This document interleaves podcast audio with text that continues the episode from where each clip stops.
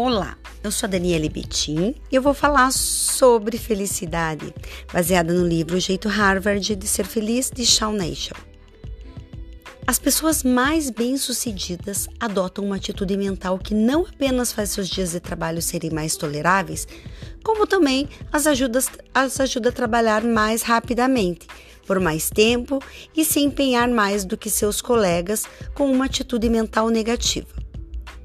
Essas pessoas basicamente utilizam sua atitude mental positiva para assumir o controle do próprio tempo.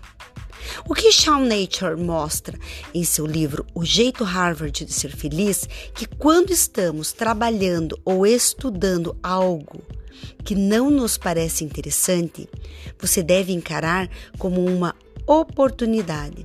Ele citou um exemplo que me chamou a atenção sobre uma reunião ou um curso, palestra maçante, direcionar o pensamento para outros pontos, como por exemplo, o slide poderia ter outro fundo. Hum, como eu abordaria o assunto? De forma mais criativa? Qual a melhor maneira de lidar com perguntas vindas de colegas?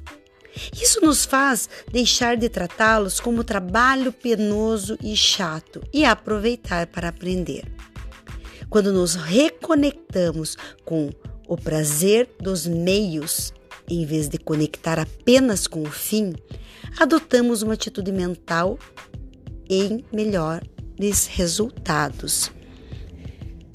Então é muito importante saber que quando fazemos algo que muitas vezes não nos interessa, está chato, ou aquilo eu já sei sobre aquilo, eu preciso olhar de outra forma, de outra maneira, para naquele momento que eu preciso estar ali e prestar atenção, eu mudar a minha atitude mental. Ao invés de eu pensar outras coisas, eu focar naquilo que eu estou vendo e fazer esse, esse tipo de perguntas, analisando o trabalho da outra pessoa de uma forma positiva e com aprendizado.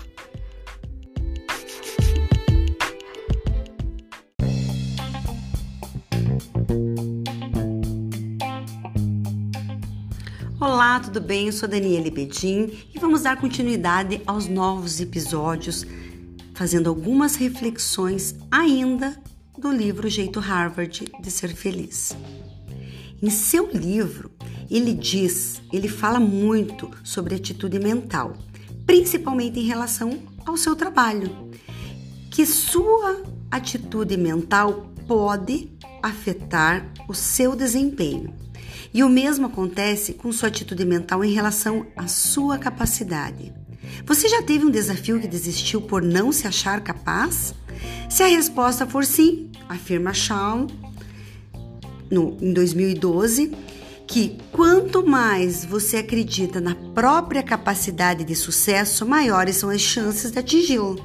Ou seja, uma simples crença de acordo com estudos, é pesquisa, gente, é possível promover uma mudança positiva em nossa vida. O mais importante, elas não são necessariamente inatas, podem mudar, da mesma forma que nossa atitude mental está em mutação. Então eu posso sempre aprender coisas novas, mas eu preciso deixar aquelas crenças de que eu não consigo e passar a ter uma crença de sucesso. No livro, nos, é, o livro nos traz reflexões que podem ajudar nisso. Pergunte-se: qual é sua identidade de hoje? Se você estiver inseguro, seu desempenho não será bom, mesmo antes de começar.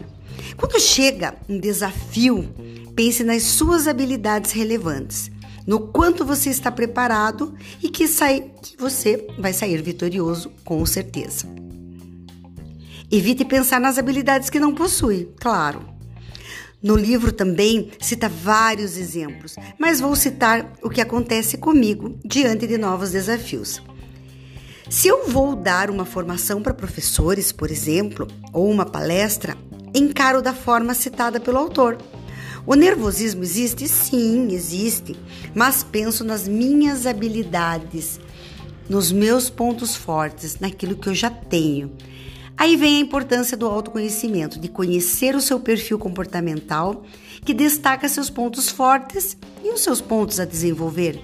É isso que nos fortalece nos desafios. Então fica a dica de hoje.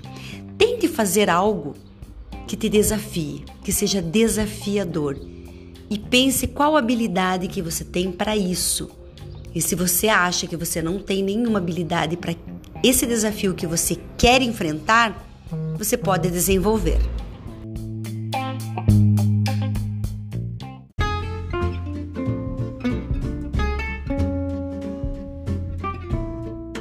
Olá, eu sou a Daniele Bedin e estou aqui para mais uma reflexão sobre felicidade. E agora com a análise do livro de Carol Dweck, Mindset.